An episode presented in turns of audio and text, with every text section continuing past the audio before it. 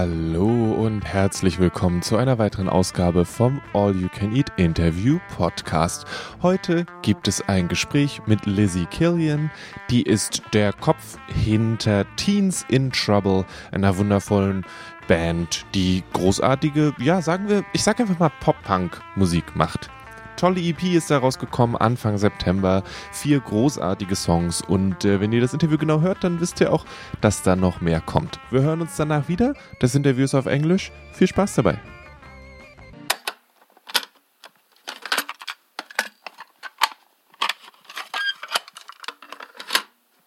Then I record in two other places just for to be sure. Mm -hmm. And then, uh, who are you?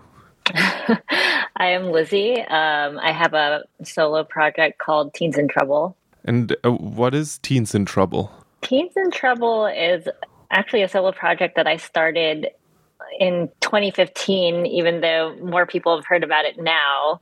Um, it, was, it was something I started in between jobs where uh, I just took some time off working, and um, yeah, I, have been in music for a while. I've been in bands since I was in high school, and I don't know. I, I guess Teens in Trouble like was a new project for me to really explore my own voice. I feel like in bands before, you know, it was like, ooh, I really want to sound like the bands that I like. I and, and it's still kind of true in a way. You know, people, we all have our influences, but in high school, um, you know, I started off covering songs from like Weezer and Blink 182. and and then uh, the last band I was in before um, Teens in Trouble was also very heavily Weezer influenced. And I feel like there, you, you won't not hear Weezer in, in Teens in Trouble, but it was more of like an exploration of like, what, what what's my thing, right? Um, also in previous bands, like those were more punk bands and I had been so accustomed to just like yelling. like I don't know if I know how to like sing a song. So so this this has been like that's how Teens in Trouble started. And um, we released our first or we I, I keep saying we because it's like a band, but it's really my project. Um, I released Santa Monica in 2015 and then started working again. So um, you know, it's been a five year hiatus until Teens in Trouble now. So you spent five years singing in the shower to get that voice where you wanted it to be, and, now you're back, and and things are. Yeah, the bathroom really has very good acoustics. the typical question would be why why why seven years of a break? Not quite, because I think it, I read that you started in 2020 to yeah, again. that's true. Um, so I guess um, you know, after five years, so 2015 to 2020, when I started writing again, um, I, I just work a lot. so, you know, um, and I think because of prioritizing work, um, music has been sort of in the back burner. And every time it's on the back burner, it just makes me crave it again and miss it and want to do it. But I was having a pretty big writer's block where it, I didn't really know what to write about or things that were, I was writing I didn't like or it just felt I don't know. I just felt really stuck. And I think when the pandemic happened and I had more time to really reflect on it and you know want to do it again. Um, work kind of slowed down during the pandemic. So a lot of my friends who are active musicians um, were affected by the pandemic with tours being canceled. So a lot of them started doing you know performances online or my favorite one was uh, songwriting workshops that some of them did just to have um, a new source of income. Um, there's an artist, Cardioid. Um, her name's also Lizzie, but she started doing songwriting workshops, and so it's it's just sort of like a weekly get together with musicians and um, sharing songs in progress and and having prompts to write on. So I think definitely establishing a process uh, for songwriting again, where you know some people wait for inspiration to hit, and for me, it's like uh, sometimes that inspiration doesn't come easily, especially when your mind is preoccupied with like work and other life things. So being able to write weekly, even if it was bad at first, was a good sort of like cleansing, like, okay, get back in the habit of writing. And then um, eventually I, uh, this was like September 2020. Um, I decided to just like take a week off and seclude myself and just try to play around with my guitar. Like I brought my instruments to, um, you know, a, a rental and didn't really give myself any um, obligations. Like I wouldn't beat myself up if I didn't write any songs. It was more just to like, mm. It was more of a reset. And I felt like that really helped a lot. And that is when I started really re- working on this EP that's coming out September 2nd. So that's probably, it's out now by the time this is out. What did you say? 12 hours? yeah. um, I don't know. I felt like after all this time, sort of just like unpacking um, and practicing writing and just, um, it, it's this EP, I felt like sort of flowed out. Mm. Is the is the whole EP from that um, from that week? No, only one of the songs is, which I think um, I'm not worried. The first single, it was one that I wrote okay. um, during that time. Uh, a very like elementary version of that song, um, and then after I had returned um, from that retreat, then I wrote what would be the first track on the EP. Like that one just can't like that one I wrote in just one sitting, like a couple hours. Um, and then uh, the rest of the songs came, you know, throughout the next few months. I think the last song that I wrote was Decomposing. Um, that was the second single that came out. and that one was just uh, funny how it came out. Like I was out in the backyard. Um, I had just bought a new compost tumbler because we started um, mm-hmm. composting at home and something about like being out in the backyard surrounded by greenery and the sun was out and putting like dead things in the compost like that song just came to me and i i like quickly took out my phone and uh, recorded what would be the chorus now, um, and then built around that. So that song is actually literally about composting and gardening, but um, I feel like there's some like life and death themes there. mm. Huh. How much of I'm not worried is uh, you talking to yourself because there's a pandemic outside? Um, I feel like actually maybe there's like something subconscious there with just like the state of things and just trying to tell myself like you know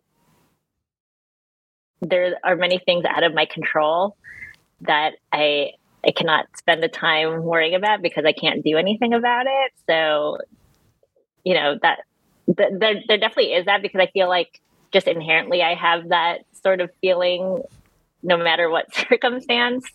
Um, it's something that was definitely learned over time because I, I have definitely spent time in my early 20s and teens worrying about too many things where it's like it it just creates so much stress to a point where sometimes you feel physical pain from it. I don't know if it's like sometimes you get so stressed out you get like sick to your stomach or like feel like just really tense. Um, so that was a you know, trying to to let go a little bit of things that are out of your control has been a learned behavior for me over the last few years. Yeah, I find it I find it always really interesting how the the pandemic on the one hand took like so much livelihood from people and the other half of people are like I for some weird reasons had a bunch of time on my hands right yeah. Uh, and like for some that was really great and of course that is a is very very nice mm-hmm. in a mm-hmm. sense to have that that time there. Um, But that is really interesting that that uh, also kind of continues in a way because I I mean you were able to write more songs after that first thing and I don't know if that was something where you consciously decided to put time aside for writing songs or if it was more of the circumstances. Um, at first, it was the circumstances. So um, I have a pretty flexible job where I run my own business and um, have clients that are sort of remote. Um, so I've always sort of been working remotely even before the pandemic. Um, and a lot of my clients haven't. So uh, when the pandemic started, there was a quiet period where people were trying to figure out, like, oh, you know, we have to now work from home and like figure that out. So I had, um, you know, uh, the first few months of the of like lockdown were were pretty quiet for me, and that's where I um, I reconnected with this part of myself. Um, but you know, things are sort of back in working order, at least on the business side, and that is sort of ramping up. And I now I have to like kind of struggle to remember to make time for music. And um, I think because of that practice I've been able to develop in the beginning of the pandemic, where it's like just write a little bit every day or just record, like record everything. like even if you have just like a little melody in your head, um, you know, record that as a voice memo, no matter how stupid it sounds. Um, because I, you know, in the past I'd be like, oh, I'll remember that, and I'll never, I'll, I will totally completely forget it. So my voice, or yeah, the voice memos on my phone are just full of like random like humming and uh, weird guitar lines and ah. um, and, and it has worked actually. I mean, like you know, this EP is still uh, relatively new, and um, but I you know as that is still coming out, uh, I have a, a full length that I'm now working on. Um, so seven new songs, trying to write a few more. But like one of my voice memos that was just like uh, a chorus idea, it just like sat in my voice memos for a while, and then like a few months later, I was like, oh, I have a a verse idea for that specific song. So now it's a full song. Nice. Oh, I wish there was like a, a compilation of uh, songwriters' voice memos. Like, oh my gosh! Have it be have it be the five second thing or something, and you're like, ah, I know this song. I know what this became. Actually, um, I, I think this was also sort of in the beginning of the pandemic, but Rivers Cuomo from Weezer ended up releasing a lot of his voice memos online. Um, so I and, and you can get them in like I don't know if they're still available, but you were able to download them in specific um, eras. So like I definitely got the the blue album Pinkerton era voice memos. I haven't even listened to them yet because I'm a, I'm kind of afraid. Like it's really vulnerable and personal. Like what if what if I listen to them? I'm like, oh my god, like I, I don't even see them the same way anymore. so, um, but that that just sits in like a Dropbox folder that I have now. yeah, voice memo is a is a good good invention. I think. Yeah. Yeah, yeah I mean, so I guess you, are you back then people like you know had the handheld tape recorders yeah. and maybe used that. I, I never did. Like I, uh, I think you know, growing up writing songs, it would always just be like lyrics written in a notebook and then um, figure out the music part later. you didn't have you didn't have one of those little I don't know if you had them in the US those little um, very colorful uh, CD players with the microphone on it. Or cassette players with a microphone. I, I did as a kid. I had one of those, like you know, it has a handle. You put a tape in it, and it has a microphone. Um, so maybe my first like recordings were from that I remember um, we had a bunch of cassette tapes where it's just me, like as a five year old, singing songs into that, um, and you know, yeah, that that that just brought me back. ah, these things they're they're kind of iconic, and now that the tape is coming back, maybe we'll have them. We'll all have them again Yeah, just artifacts. I, I, haven't fully gotten on board the cassette thing, the the cassette no. revival yet. I, I have I own a bunch of friends' band cassettes, but I don't have a way to play them. So I think eventually I'll I'll just have to get a player. That was uh, I work in a um in a big uh, book and music store, and it was really weird to have like ABBA cassettes.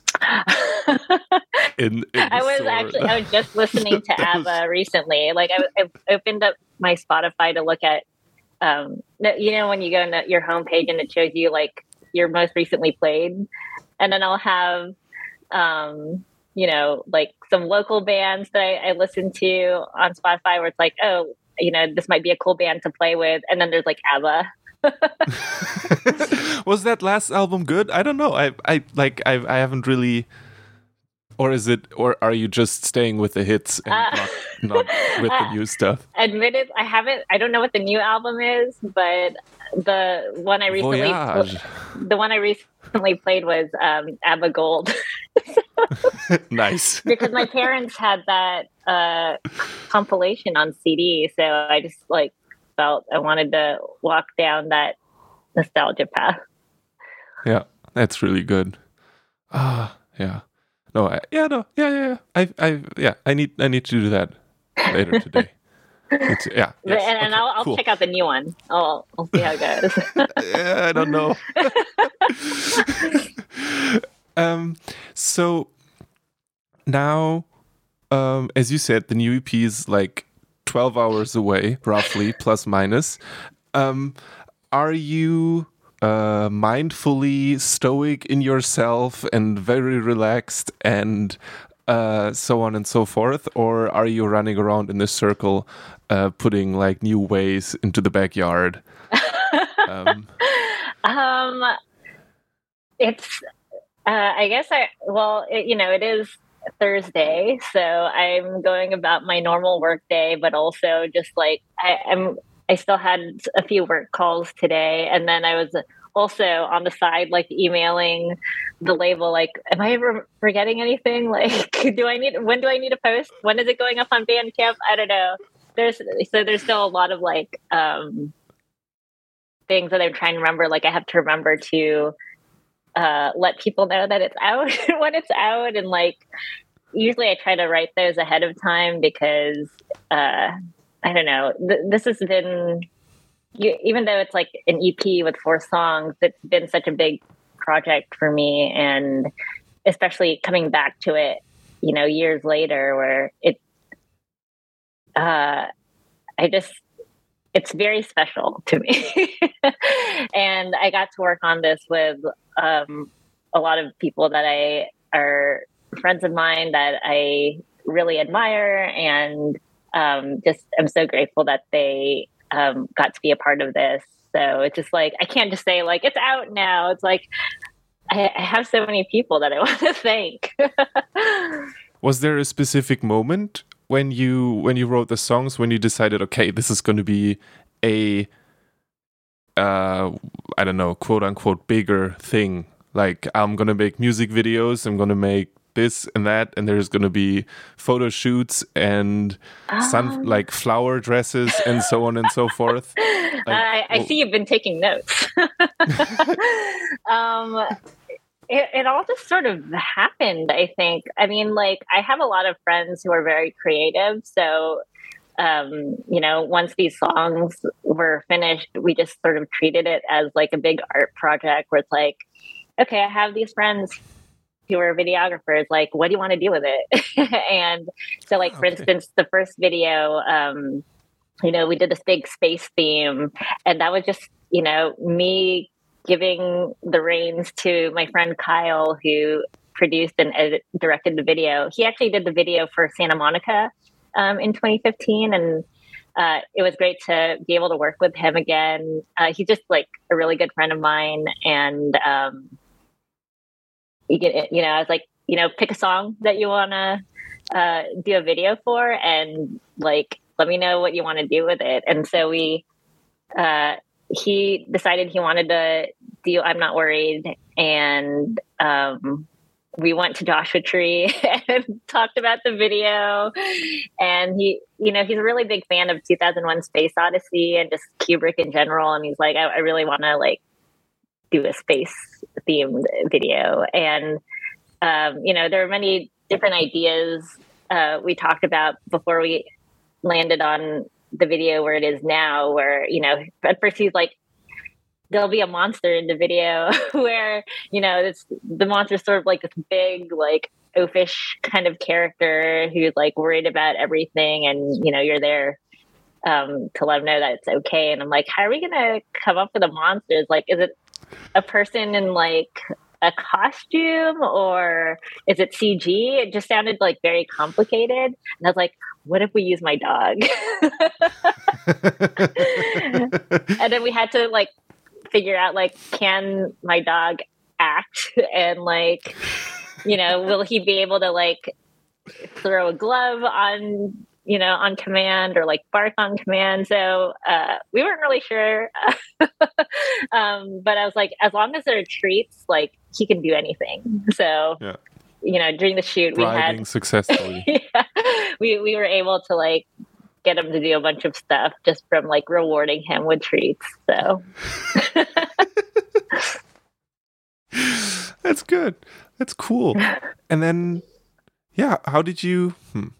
And then, did you go to uh to to the label Asian Man Records, or did they come to you, or did, have you known them anyways for whenever long, and then that just just happened? Well, um, so I'm from California, and I moved to North Carolina three years ago, just before the pandemic. So I feel like uh, we got pretty lucky in terms of just finding a place before everything shut down. Um, it, you know, we we had no idea what was going to happen. Um, we just moved out here for a job, so.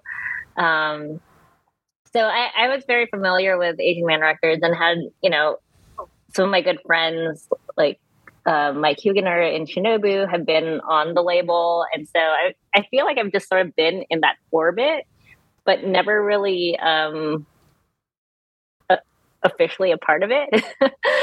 um, and, but I had been, I had started, um, you know, getting acquainted with Mike Park, um, especially over the pandemic. Um, I just wanted to because a lot of my friends and bands were um, having to figure out new ways to you know their tours that got canceled um, i just befriended mike and like helped work on a few of their releases in terms of like um, spreading the word and promotion but at the same time I, I was working on i think i had already started working on this ep before um, I started working with Asian Man Records. And so uh, when I had like acoustic demos done, um, I, was, I, I sent them to Mike and I was like, just want to know what you think. Like, I had no expectation whatsoever. I was like, let me know. Um, I just was looking for some feedback. Um, and he's like, this is great. You know, call up Randy. Like, Randy is um, one of our friends who's in more family band and um, ended up playing guitar and bass on this record and um, also producing it. Um, he's like, call up Randy, have him like make a band and and like come record it. I was like, what? okay. so so we did that and like, you know, Randy's awesome. I feel like we have a lot of uh, the same taste in music. Like when I first heard the More Family Band, it was definitely well, you know, there's a lot of like Weezer influence there too. And so when we talked about, you know, my EP, it was just like we were on the same page with a lot of the stuff. Um, and then he found the drummer uh, Henry Chadwick. Um, I think they'd play played in a couple bands before together. Um, but he he was great on drums. Was, that was like the first time I met him. Um, and then Mike Huguenor, who I mentioned from Shinobu, who also plays guitar for Jeff Rosenstock, like my old band in high school played shows with him. So I was like, you have to play on this record. um, so we, we uh, recorded that last year, September 2021. And then when that was all done, then I sent it to Mike again. I was like, this is what this is what we did. like, let me know what you think. And then, uh, long story short, now he's putting it out. okay. What what is that like sitting on those songs for so long? Oh Did you have you been like it's the uh, working on them or um so you know I guess for like going back to what we talked about with just like starting the songwriting process, like that started in 2020, and then um, we finished. We we got it to like the versions that you hear now in 2021. I think we like Randy and I started talking about it um, in June 2021, um, where we we were just like passing demos back and forth because he's in California and I'm in North Carolina. So we we were just like sending files until we got to the studio together, which is which is really cool and sort of like kind of eye opening for me in a way where it's like you could just make music with any anyone around the world. I know that's not like a new thing, but I think just being put in that situation was like, oh, I don't have to like be in California or be in like mm. North Carolina to like have a specific band, I guess. I mean, it, it's hard. Like, we are playing shows as a full band in North Carolina, and I have, um, you know, my live lineup for that here. Um,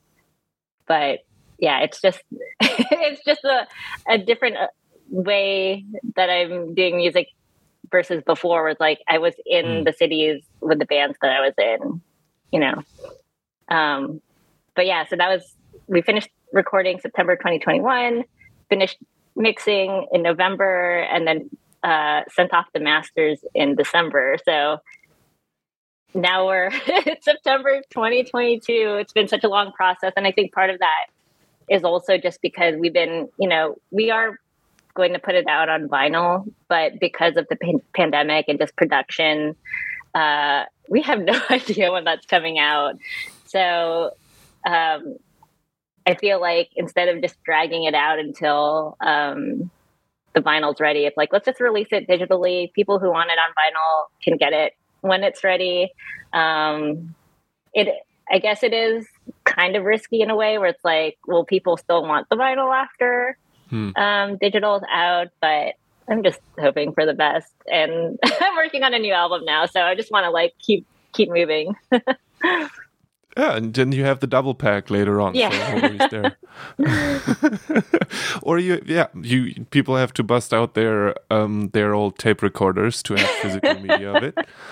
Yeah, um, I, I, was which... actually curious about that because you know, um, the last time I was in a band, it was a band called the Glowing Stars. We were like a chip tune duo. My uh, I was wondering why there's no Game Boys on this one. Because I my uh, my former bandmate who is on drums and the Game Boy programmer did not pass on uh, the Game Boy ah. programming knowledge to me.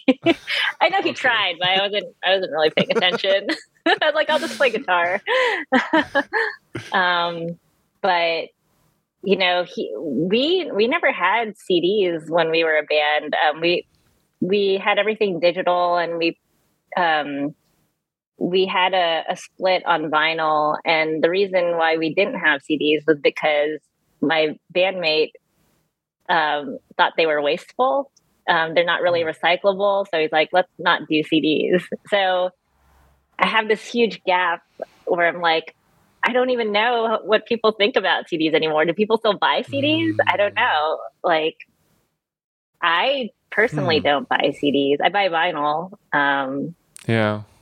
But I think hmm, CDs are again from work experience cd is getting a lot smaller. Mm-hmm. and the most cds that are being bought are classic cds by old people. Yeah. Because you don't have the classic concerts coming out on vinyl as much. I mean there is still I'm, i don't know if it's like depends on the size of the artist i think yeah and i, I, I feel like taylor swift sells cds like crazy but that's not really right. something to to go on. Yeah, because I feel like um, maybe I'm also in my own bubble because I keep forgetting like not everyone has a vinyl player either. Hmm. Um, mm. So uh, I don't know, like if um, vinyl is still like I, I, they're like some people that I know that buy vinyl just to buy it, but don't have players, but they just want something mm. to like display. Um, so I have no like good sense of like what well, people are buying. You just, you just have to make a CD that's worth displaying. yeah, just have I like mean, a it's just 24 page open booklet. yeah, or like have it have it have it have a nice cover. I don't like I don't know how prices work on that then, but there's I mean I I yeah, I guess have it be more than just a piece of plastic. Yeah. Um I have I have CDs that are like in a cloth thing that don't have that are like yeah, paper and cloth. Those are all my CDs too, and like, but I haven't touched them in years. I just, you know, yes. and but I, I, can't. I feel like I can't throw them away either. yeah, so. but like, do you do you put on? Do you actively put on vinyl and switch it around, or do you just connect your phone via Bluetooth and then have Spotify press play? Um, so usually that's a good question because usually I will like get my friend's vinyl and then I'll I'll give it one listen, um, and then I'll listen to the rest on on streaming. Um, but yeah, usually what I like to do is like Sundays are like pretty lazy days for me, so that's when I'll listen to to vinyl and um, so like I actually haven't gotten into vinyl until um, like my husband and I got together and like he just has a massive vinyl collection. So I feel like when we got married and like moved in together, I inherited like this giant vinyl collection where it's like I haven't even listened to all of them, but what what I'll do on Sundays is I'll like pick a random one and then like listen to it. Um so it's been a nice like sort of like crate digging in your own home kind of thing. Yeah, and I guess in the end, it's it's trying to have something for people to support you with. Like, yeah, I mean, yeah. Like I definitely love listening to it, buying my friends' vinyl, and um, yeah. Now I just have like a, a backlog that I need to listen to. But what I usually try to do is like once I receive it, give it one listen front to back, and then put it on the shelf. Alrighty, so the EP is out by now. Um, mm-hmm. it is everywhere where people can get it. I think um, you, you're getting it out on a Bandcamp Friday, which, which is which seems like a smart idea. I don't know. It's um, also in the U.S. It's our, Labor Day holiday weekend, so I was like, "Is that? Will people be paying attention online or or not?" But I'm hoping well, like people I, will have something to listen to while they're on vacation. Or yeah, I mean, they don't have to, people don't have to work, so that means they have time to look at stuff. That's the way I would think about it. I would also say it's the beginning of the month, so more people are more likely to have money to spend. and you just gotta jump in there and be like, hey. Yeah. Yeah, after this uh, recording, I'm going to work on my posts. like, it's out now, so I need to figure out what to say. All right then, and then um, music's gonna be uh, just uh, real quick. In how many bands are you playing right now? Because there was there, there was a lot. Like, oh, how many bands am I playing in right now? Yes. Oh. I, I, maybe that is a little bit older, but I, I read a, a TAC Talk House interview. Oh yeah. With you uh-huh. and Mike Park, and there's like so many band names floating around. Yeah. Oh yeah. Like, I, I, did I did give some special uh, shout outs to bands I was um, interested in in the North Carolina scene. So, like, I remember in that interview, I talked about Bangs, who's like mm-hmm. a um, this like punk duo in Durham, North Carolina, and I like really wanted to play a show with them, and we're actually going to play uh, a show with them next weekend. We're playing two shows with them next weekend, so I'm just like. Oh, this is so awesome! but um, I'm only in one other band. That's like this is already like more than I can handle. but there's this band called Blab School that's like a post punk okay. um, band that I'm in. Uh, I play guitar and uh, do vocals there as well. It's a little bit more aggressive than mm-hmm. Teens in Trouble, but we're it's super fun to play with them live, and we've been doing a lot of shows. Um, there's a, a music festival here in North Carolina um, that's pretty big. I think they have uh, Kim Gordon headlining.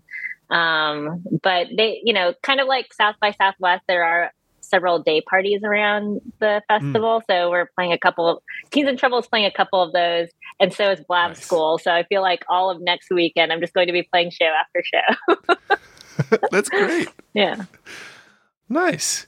All right. And then, yeah, because that was also in the interview. Have you been doing like, because you said that you realized when you went on stage that you couldn't do crazy things anymore. Now, the question is, have you been training and preparing for a weekend of doing the splits in the air? Yeah, or, uh, um, definitely yoga every day. So, um, Uh, for anyone who wants to start doing yoga at home, I, I watch yoga with Adriene. She's awesome. Yes. yes. on YouTube. You, you could just like search, search any like sort of like sometimes if I don't have time to do yoga, but I want to do it, I'll look up like yoga with Adriene, 10 minutes or whatever. And like yes. she'll ha- she has videos where it's like you can do yoga for five minutes. Like there's absolutely no excuse not to do it. And it's just good to like move around, keep flexible and all that. All right. Cool. Did we forget anything? Um, I guess, uh, you know, now that the EP is out, we, have just been like all guns blazing with um, September shows. So like you know we have that hopscotch festival that I'm talking that I talked about, and then um, we're doing this sort of like small weekend tour, um, which is sort of like all we can muster right now with people's jobs and stuff. But um, super excited to open for Anti Flag um, September 24th. Um, I my band in high school covered their song, so I feel like it's just like come full circle. It's like, oh my god, now we're opening for them. or you know, nice. my one of my bands is opening for them, so um, that's pretty exciting. And then we're gonna probably wind things down show wise after this year. It's just been like a really long year. I feel like, um, but I'm I, am i am really hoping to do more touring next year. Like I want to play all around the US with Teens in Trouble. And I've never done an international tour before. I would really love to at some point. So hopefully that's in the cards for next year too. Then thank you so much. Yeah. And uh, all the best. Yeah, thank you. Ihr bekommt das Album über Asian Man Records und deren Bandcamp-Seite oder über teensinTrouble.bandcamp.com. Da gibt es dann auch Singles oder die erste Single, die da hieß Santa Monica. Die Videos sind auch sehr, sehr cool und ja, vielleicht kommt sie ja irgendwann mal nach Europa vielleicht auch nicht, dann bewundern wir einfach aus der Ferne. Und wenn ihr selbst auch noch so ein kleines Kassettending zu Hause habt und damit mal Sachen aufgenommen habt, dann hebt die auf, vielleicht wird ja irgendwann mal was draus. Mein Name ist Lele Lukas, das hier war ein Gespräch mit Teens in Trouble. Die groß, groß, großartige EP Teens in Trouble ist auch, wie bereits erwähnt, seit dem 2. September draußen. Kann ich euch nur ans Herz legen. Mehr von diesen Interviews findet ihr auf dragonseateverything.com. Lasst uns gerne ein Like, Subscribe. Ihr wisst schon, fünf Sterne bei iTunes, freuen wir uns richtig drüber. Und ähm, ja, bis zum nächsten Mal. Äh, bleibt gesund, lasst euch nicht ärgern, tragt weiter eure Maske und äh, vielleicht sieht Mensch sich ja mal auf einem guten Konzert. Bis bald. I dedicate this program to the fight against crime. Not merely crimes of violence and crimes of dishonesty. But crimes of intolerance, discrimination, and bad citizenship. Good night, and good luck.